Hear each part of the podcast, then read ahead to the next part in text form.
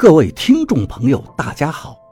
您现在收听的是长篇悬疑小说《夷陵轶事》，作者蛇从阁，演播老刘。第二百三十三章，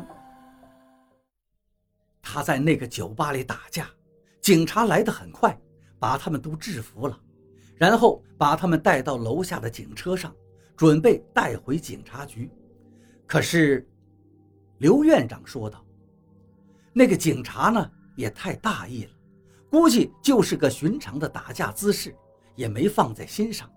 来了两个警车，本来是把老赵和那几个混混分开关上车的，不知道警察怎么就糊涂了，把其中的两个混混跟老赵关在了一个车上。”听说在车上是老赵又主动动手的，我跟王八都说不出话来了，心里只有一个念头：真他妈的冤枉！所以呀，小徐，我劝你少喝点酒，喝酒不仅伤身，还容易出事儿啊。陈阿姨转向董玲：“你也是啊，小董，你现在更不能喝酒了。看来。”董玲喝酒不只是我一个人发现。王八听到这里，柔声对董玲说道：“以前你陪我师傅喝酒，我没说什么。现在，师傅死了，你也要结婚了，就别喝了。”董玲把眼睛眯了一下，嘴角抽了抽，我心里暗骂王八：“这个条货！”董玲喝酒哪是因为赵一二啊？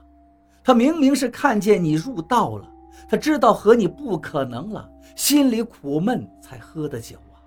你这个二货！赵一二的死因都说明白了，大家就这么坐着，也无话可说了。在座的人个个都跟赵一二有很深的渊源，赵一二的离去，谁也不愿意接受。王八忽然抬头道：“哎呀，差点忘了，公寓里还有个人呢。”疯子已经跟我说了。董玲说道：“你不用担心，我现在就回去。”董玲起身跟刘院长夫妇打了招呼，就向门口走去。疯子，你送他回去吧。”王八说道。“天晚了，他一个人回家，我不太放心。”方卓，我也不太放心。王八能想到这些，我心里顿时就稳当了。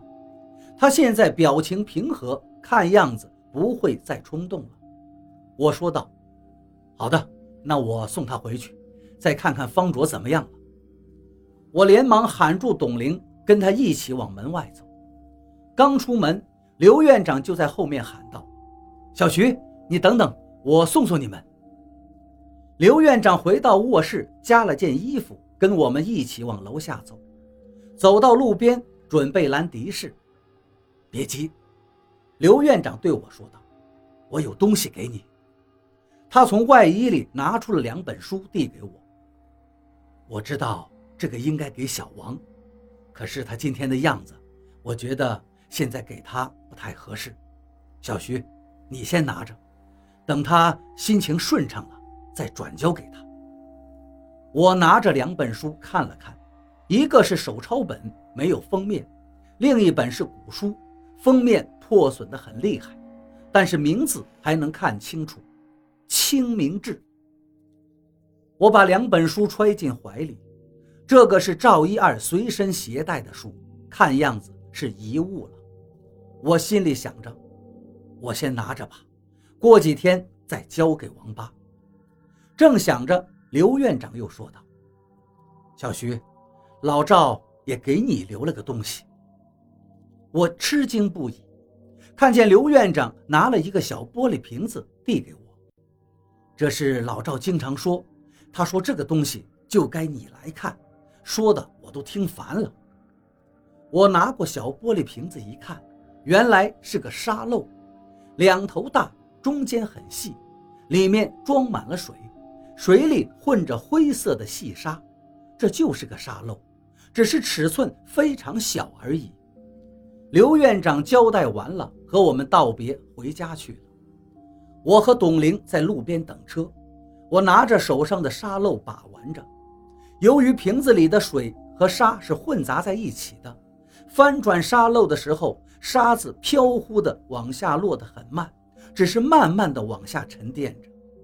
我看了一会儿沙漏，对董玲问道：“你酗酒多长时间了？”董玲道。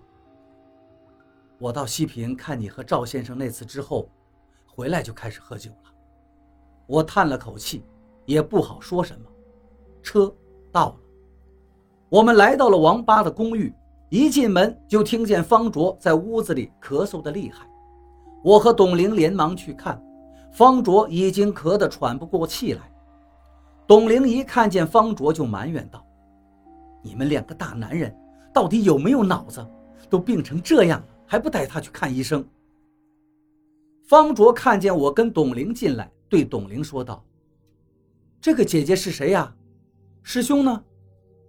董玲连忙去厨房给他烧了点热水，冲了蜂蜜喂方卓喝了，方卓的咳嗽才好了些。